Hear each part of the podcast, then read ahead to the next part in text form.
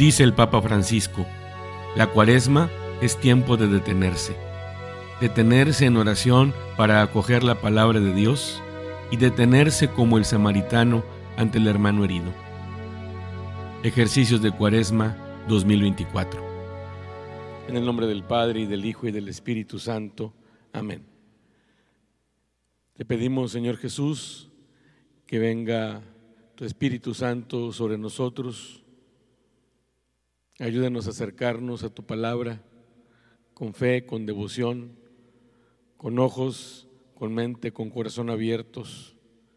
Te pedimos que nos ayudes a recibir cada una de estas palabras tuyas que son dirigidas a nosotros con apertura, sabiendo que a través de ellas nos da la salvación. Ayúdanos a ser fieles a cada una de tus palabras que nos ofreces, que nos das como alimento. Ayúdanos a buscar siempre, siempre tu voluntad. Padre nuestro que estás en el cielo, santificado sea tu nombre, venga a nosotros tu reino, hágase tu voluntad en la tierra como en el cielo. Danos hoy nuestro pan de cada día, perdona nuestras ofensas, como también nosotros perdonamos a los que nos ofenden. No nos dejes caer en la tentación y líbranos del mal. En el nombre del Padre y del Hijo y del Espíritu Santo. Amén. Y ahora vamos a, pues a tener otra, otra reflexión. No es una narración, no es una narración, es algo, es una enseñanza y la vamos a ver, está en el Evangelio según San Juan, en el capítulo 3 del Evangelio de San Juan, los versos del 14 al 21. Y como hemos estado haciendo estos días, vamos a hacerlo también ahora. Vamos a leer el Evangelio con calma, vamos a leerlo con atención, con provecho, con un corazón abierto. Y así como Moisés levantó la serpiente en el desierto, así también el Hijo del Hombre tiene que ser levantado, para que todo el que crea en Él tenga vida eterna. Porque tanto amó Dios al mundo que le dio a su Hijo único, para que todo el que crea en Él no se pierda, sino que tenga vida eterna. Porque Dios no envió a su Hijo al mundo para condenarlo, sino para que el mundo se salve por Él. Quien cree en Él no es condenado pero quien no cree ya está condenado por no creer en el nombre del Hijo único de Dios. Y esta es la causa de la condenación. Vino la luz al mundo, pero los hombres prefirieron las tinieblas a la luz porque sus obras eran malas. Todo, todo el que obra el mal odia la luz y no se acerca a ella, para que sus obras no sean descubiertas. Pero el que obra la verdad viene de la luz para que se manifieste que sus obras están hechas según Dios. Palabra del Señor.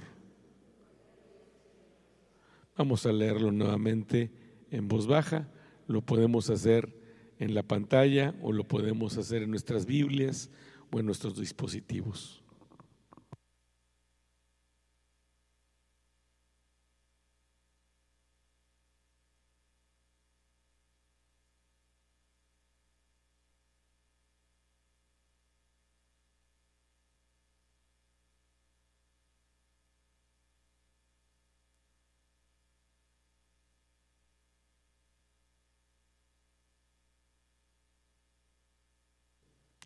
Pues eh, acercándonos a este texto que vamos a escuchar el 10 de marzo, conviene que eh, lo ubiquemos.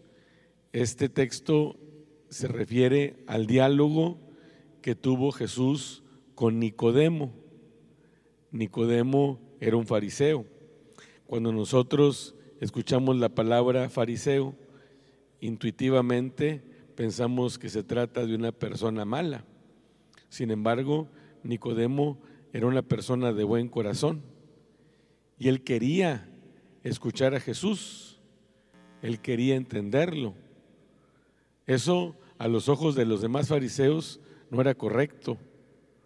Por eso eh, lo hacía de noche, como a escondidas, como para que nadie los viera.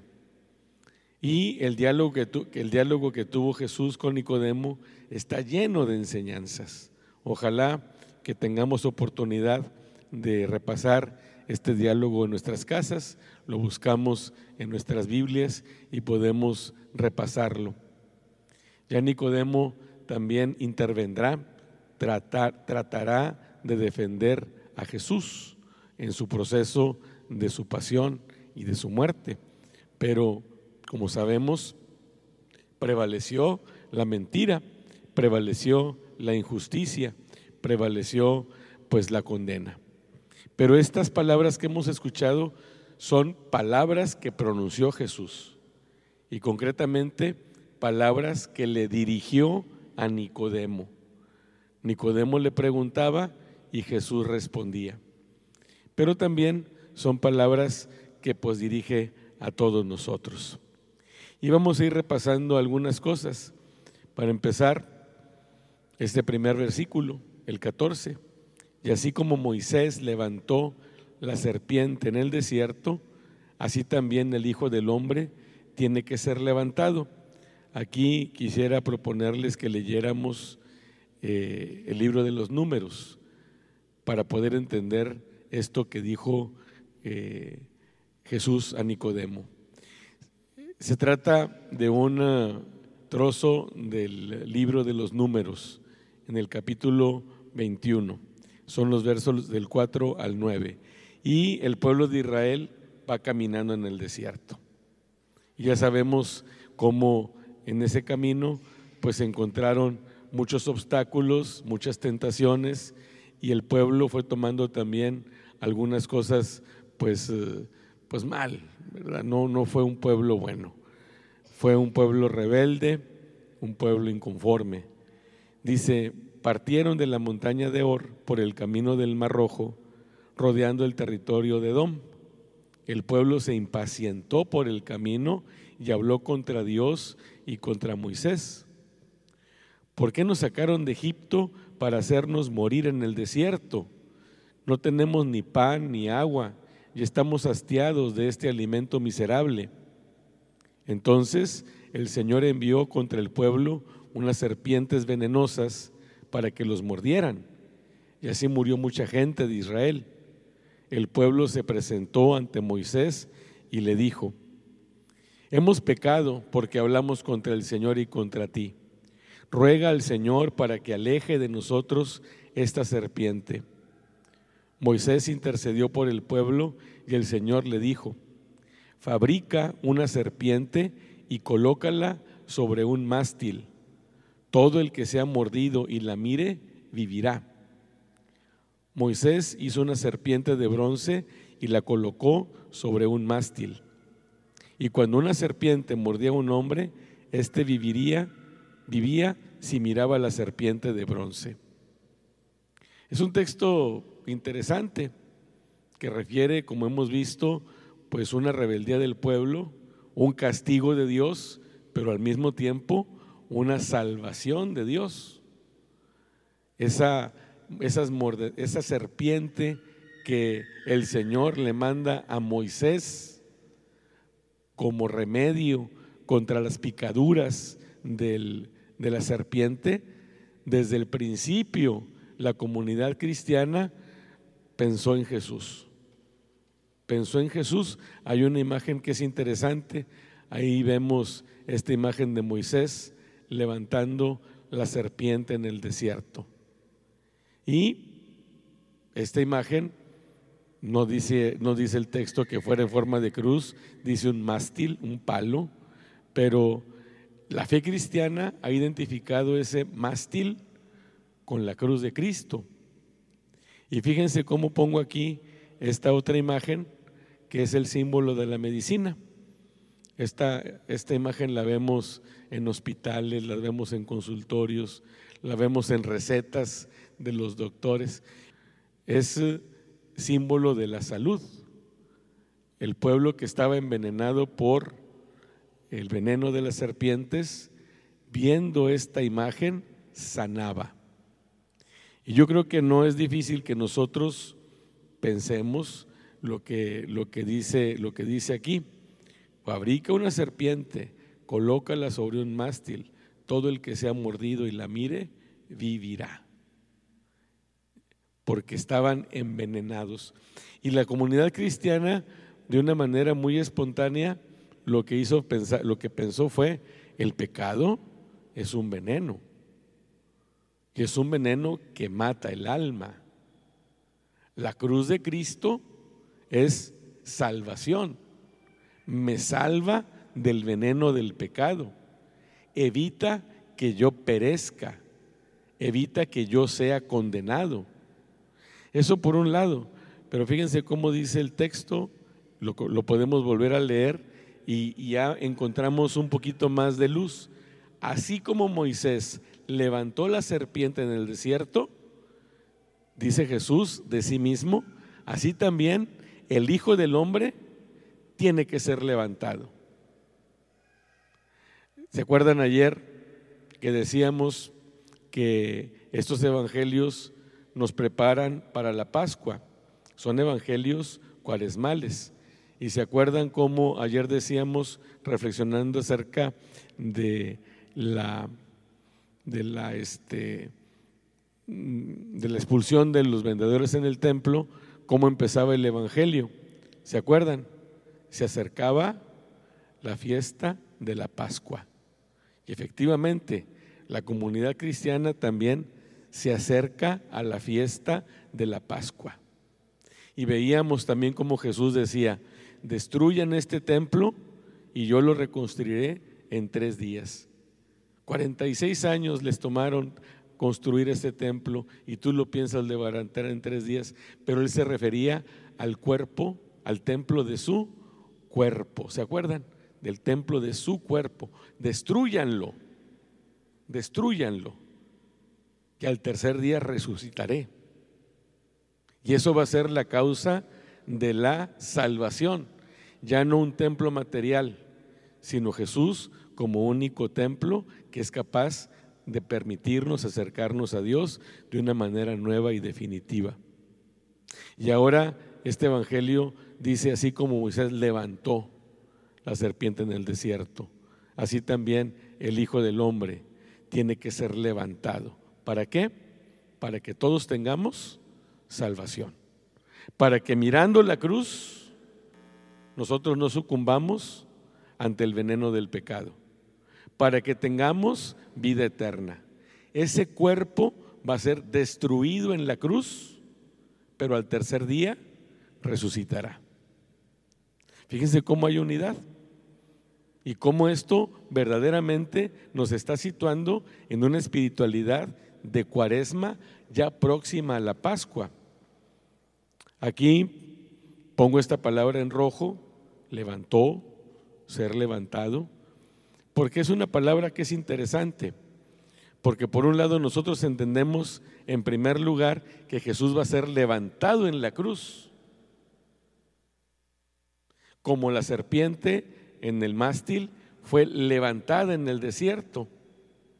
Jesús será levantado para que tengamos salvación, como la serpiente que fue levantada para que la gente, los israelitas, tuvieran salud.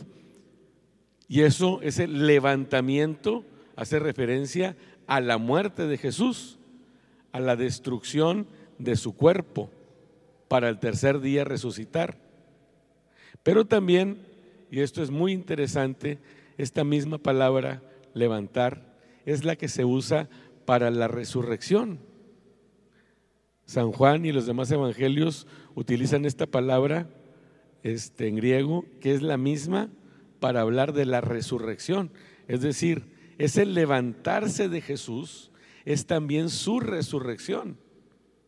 Ese ser levantado habla también de la resurrección, porque nunca podemos pensar en muerte sin resurrección.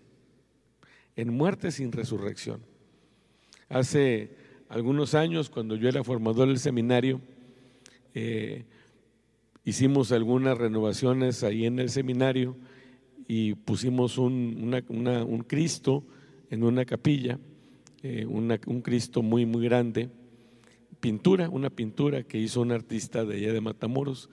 Y fue muy bonito el proceso, porque él se metió mucho a estudiar no solo las, las imágenes de Cristo, sino la misma teología, aunque este pintor no era este, muy religioso, pero trató de entender el sentido de la cruz y hizo una propuesta muy interesante.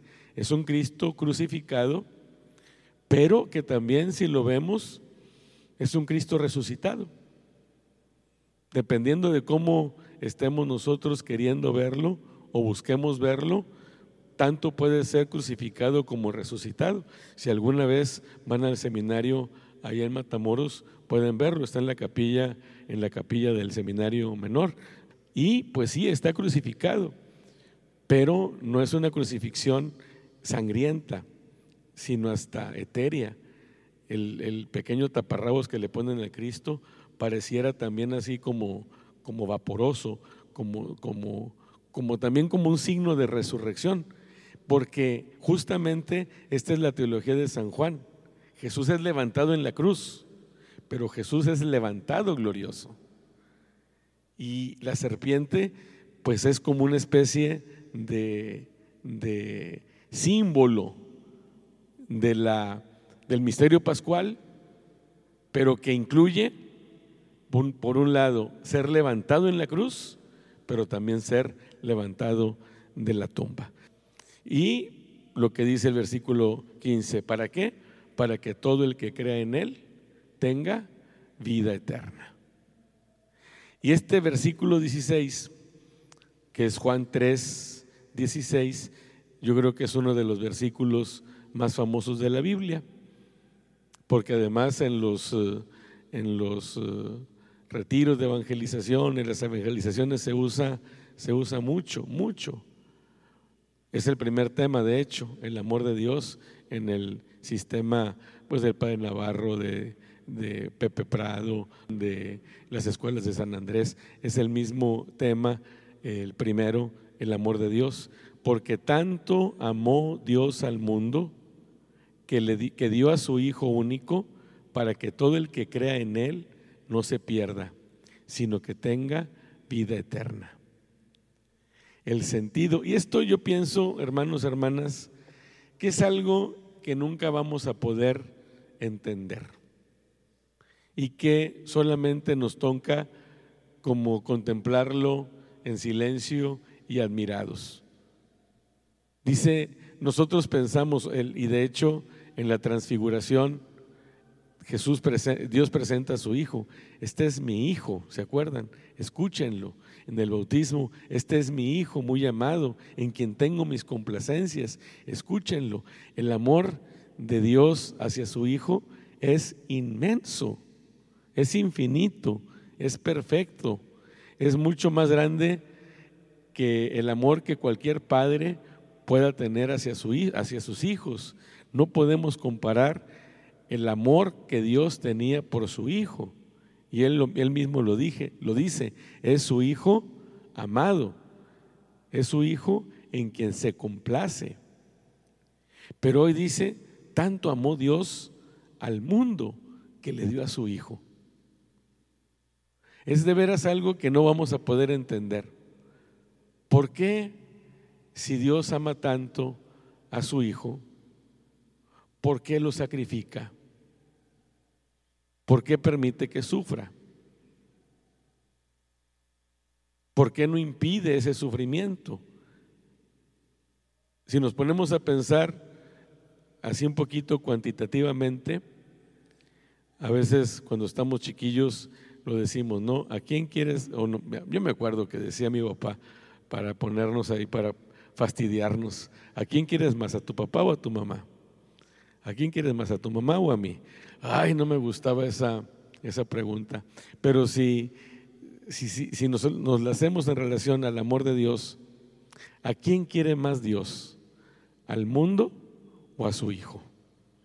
¿Cuál sería la respuesta espontánea que nosotros daríamos. Dios, ¿a quién quiere más? ¿Al mundo o a su hijo? ¿Qué decimos? A su hijo. Es, es, lo que surge de una manera espontánea. Claro que quiere más a su hijo. ¿Quiere al mundo? Claro que sí quiere al mundo. Él lo creó. Y, lo hizo, y nosotros, a nosotros nos hizo a su imagen y semejanza. Nos quiere muchísimo. Pero ¿a quién quiere más? Y nosotros, yo creo que no dudamos empezar que sea a su Hijo. Y entonces, ¿por qué dice Jesús, tanto amó Dios al mundo que le dio a su Hijo? Y justamente dice eso Jesús habiendo hablado indirectamente de la cruz. O sea, yo voy a ser levantado en la cruz, aunque voy a ser también levantado en la resurrección para que el mundo, nosotros tengamos vida eterna. ¿Y cuál es la razón de esto? ¿Por qué voy a ser levantado? ¿Por qué van a ser ustedes salvados y van a tener vida eterna? Porque tanto amó Dios al mundo que le dio a su Hijo. Y es lo que yo digo, eso no lo vamos a poder entender. ¿Por qué si ama Dios tanto a su Hijo, ¿por qué nos antepuso a nosotros? Es algo que es misterioso. Y esto lo dice Jesús. Y él mismo lo reconoce. Está diciendo en esta, en esta frase, mi papá me quiere mucho, pero quiere más al mundo. Y tanto lo quiere que me voy a entregar para que todo el que crea en mí no se pierda, sino que tenga vida eterna. Para que la humanidad no sucumba ante el veneno del pecado. Para que contemplándome a mí levantado en la cruz y resucitado, podamos tener vida eterna. Para que no nos perdamos. Para que no encontremos la muerte. Ese es el amor de Dios. Y cuando yo contemplo la salvación que Dios me ofrece y cuando contemplo el precio que, que, requirió esa salvación, que fue la muerte de su Hijo amado, cuando yo empiezo a pensar que eso Jesús, este Dios lo hizo para que yo tenga vida eterna, yo creo que también de una manera espontánea en nuestra vida espiritual podemos llegar a pensar, Señor, pues yo no merezco ese amor. Yo no merezco que tengas un amor tan grande por mí, que hayas permitido la muerte de, tu hijo para que yo tenga vida eterna. Ese texto de la serpiente, para que yo contemplando a tu hijo levantado, no muera, no perezca. Y me compartes tú la vida eterna para que todo el que crea en Él no se pierda, sino que tenga vida eterna. El amor de Dios por nosotros, y yo creo que es algo que, que pudiéramos, pudiéramos tener así como una enseñanza de esta semana, de estos días de ejercicios. Tenemos que aprender a contemplar ese amor, por así decirlo, quedándonos mudos, sin palabras, admirados, agradecidos. Y es eso, porque lo que estamos contemplando es a Jesús también en el altar, que es levantado. Incluso en las este, rúbricas, en las instrucciones de la misa, que dice lo que tenemos que decir y hacer los sacerdotes, dice ahí en la consagración, después de pronunciar estas palabras, el sacerdote levanta, levanta la hostia consagrada y la muestra al pueblo. Nuevamente, Jesús es levantado, como en la cruz, como en la resurrección, pero también como en la Eucaristía. Jesús levantado. ¿Para qué? Para que tengamos salvación, vida eterna. ¿Y por qué? Porque aunque Dios ama grandemente a su Hijo, Tanto amó Dios al mundo que nos lo entrega. ¿Para qué? Para que nosotros no nos perdamos, sino que tengamos vida eterna. Vienen esos tres versículos porque eh, algo para que esta salvación se haga efectiva, hay una condición, hay que creer. Y creer no es la única posibilidad. También existe la posibilidad de no creer. Y Jesús también la plantea, porque Dios no envió al mundo, no envió a su hijo al mundo para condenarlo, sino para que el mundo se salve por él. Quien cree en él no es condenado, pero quien no cree ya está condenado por no creer en el nombre del Hijo único de Dios. Y la causa de su condenación es esta.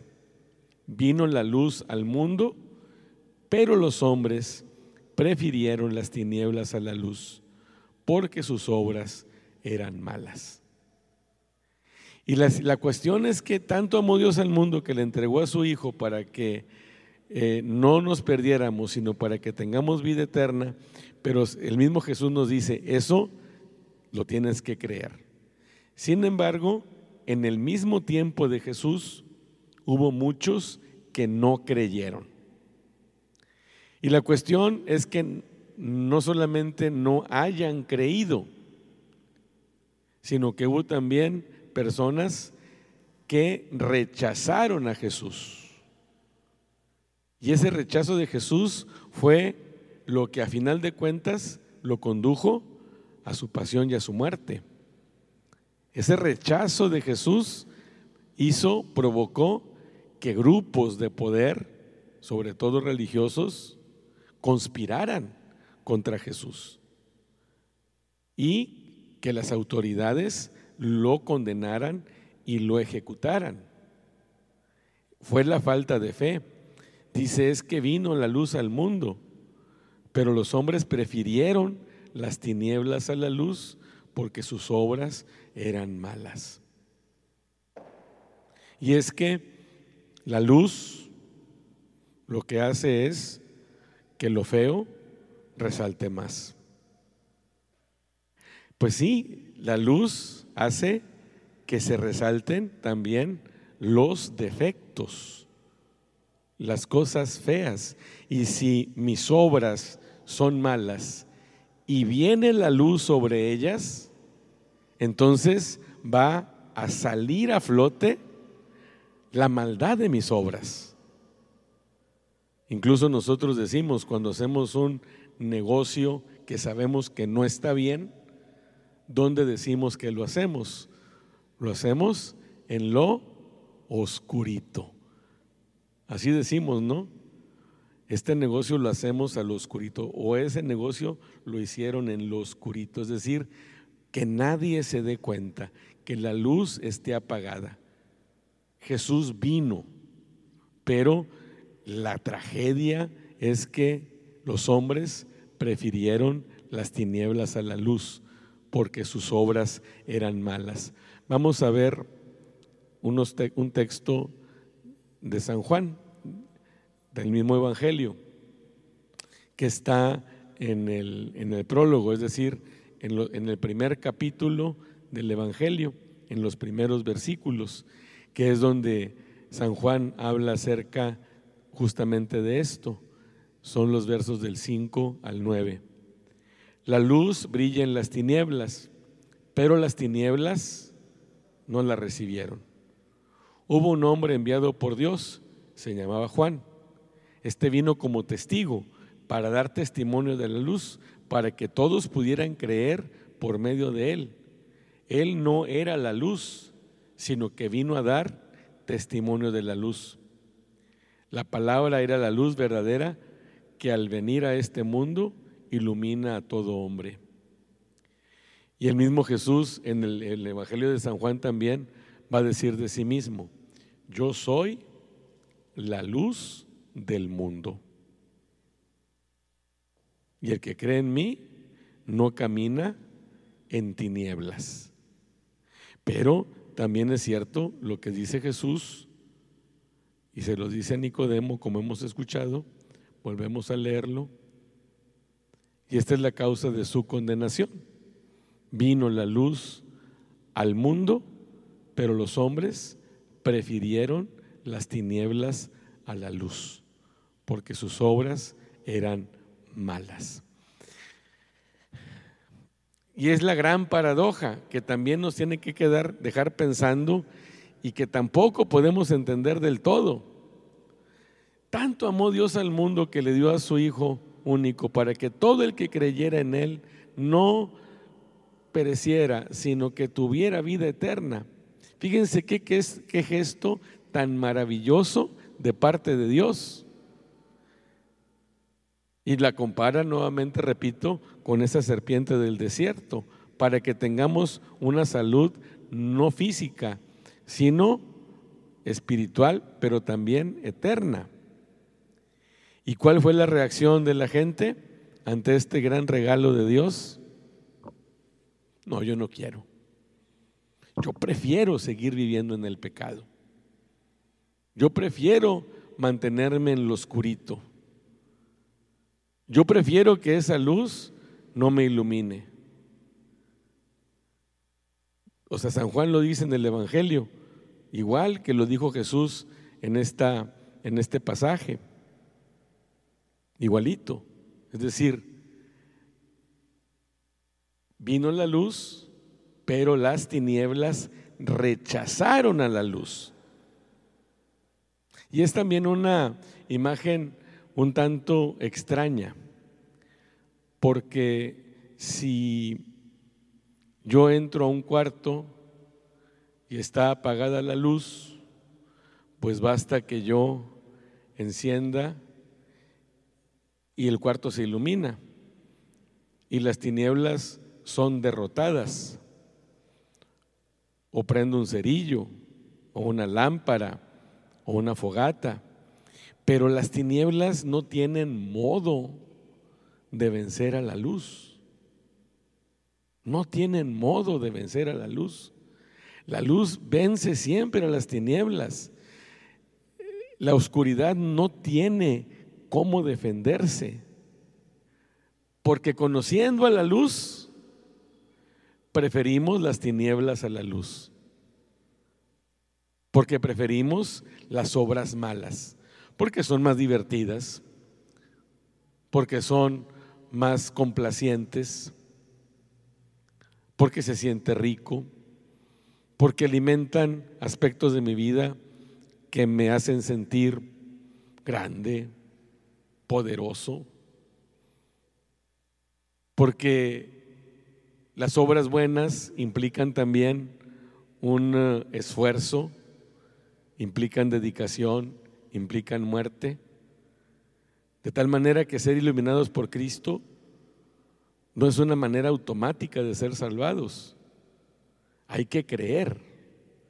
Quien cree en Él no es condenado, pero quien no cree ya está condenado por no creer en el Hijo único de Dios. La voluntad de Dios no es condenar al mundo, sino que el mundo se salve, se salve por su Hijo. Por eso lo mandó, para que todos fuéramos salvados por Él. Para que todos fuéramos salvados por Él. Y dicen los otros versículos, todo el que obra el mal odia la luz y no se acerca a ella, para que sus obras no sean descubiertas. Pero el que obra la verdad viene a la luz para que se manifieste que sus obras están hechas según Dios. Si yo voy obrando de acuerdo al querer de Dios, entonces no tengo miedo a acercarme a la luz. Hay una cosa que es, es muy, muy frecuente, es, no es nada rara, que cuando ya de repente yo caí en un pecado por ahí, cuando ya me estoy portando mal y que lo estoy haciendo ya de una manera este, constante, repetida, cuando ya voy creando una especie de callo moral por el que dejo de tener incluso remordimiento, cuando me voy haciendo cínico en algún pecado que estoy cometiendo, de una manera automática empiezo a no querer ir a la iglesia. No voy a misa. De una manera automática empiezo a dejar la oración. Empiezo a dejar mis, mis, obligaciones religiosas, porque es cierto, todo el que obra mal odia la luz y no se acerca a ella, para que sus obras no sean descubiertas. Porque hay algunos pecados, y repito, muchas veces los repetitivos y en los que voy teniendo una especie de, de, callo que mantengo en secreto, que yo no quiero que se sepa, que escondo. Y no me acerco a la luz, porque si me acerco a la luz, entonces esas malas obras van a aparecer, van a ser descubiertas. Todo el que obra mal odia la luz y no se acerca a ella para que sus obras no sean descubiertas. Y aquí viene este mensaje con el que acaba el texto del Evangelio que escucharemos el tercer domingo de Cuaresma. Pero el que obra la verdad viene a la luz para que se manifieste que sus obras están hechas según Dios. Ya es distinto. Nunca vamos a ser perfectos. Siempre vamos a tener nuestros pecados. Siempre nuestra lucha va a ser entre las tinieblas y la luz. Siempre vamos a estar debatiéndonos entre ambos lados. A veces se va a imponer más la oscuridad. A veces, con el favor de Dios, se va a imponer más la luz. Y cuando nosotros vamos obrando, porque aquí está también el, el, detalle, ¿no? Y que lo ha hecho también en otros este, versículos. Todo el que obra el mal, dice el versículo 20, pero luego el 21, pero el que obra la verdad, el que obra la verdad. Se trata no nada más de creer, se trata no nada más de ver a Jesús crucificado para tener salvación. Se trata también de que nuestra vida esté en consonancia con el querer de Dios y que nuestras obras, lo que nosotros hacemos, las cosas que realizamos, sean según Dios. A final de cuentas es lo que le decimos a los niños y que nosotros también tendríamos que hacer. ¿Qué les decimos a los niños? Pórtate bien. ¿A qué nos, es una cosa tan sencilla, tan simple, tan, tan natural. ¿A qué nos llama hoy la palabra de Dios? A portarnos bien. A que en esa lucha entre tinieblas y luz, lo que venza sea la luz. ¿Y cómo nos vamos a acercar a la luz? Obrando según la verdad. Porque el que obra el mal odia la, odia la luz y prefiere estar en las tinieblas. Y aunque Dios envió a su Hijo al mundo para que todos tuviéramos vida por Él, también es cierto que podemos caer en la tentación de obrar el mal, de no creer en Jesús, de preferir las tinieblas a la luz. Preferimos las tinieblas a la luz. Dios nos libre, Dios nos guarde a nosotros que una opción de vida es obrar según la verdad y ser iluminados por Cristo para obtener la salvación. Porque para eso Dios envió a su Hijo al mundo. Y aunque ama más a su Hijo, tanto amó Dios al mundo que le dio a su Hijo. Entonces, son palabras que ojalá nos hagan pensar, le sigamos dando vueltas y pues le pidamos al Señor que nos dé su luz, su luz para poder caminar no en las tinieblas, sino en la verdad. Dios te salve María, llena eres de gracia, el Señor es contigo. Bendita eres entre todas las mujeres y bendito es el fruto de tu vientre Jesús. Santa María, Madre de Dios, ruega por nosotros los pecadores, ahora y en la hora de nuestra muerte. Amén. El Señor esté con ustedes. Y la bendición de Dios Todopoderoso, Padre, Hijo y Espíritu Santo, descienda sobre ustedes y permanezca siempre. Amén.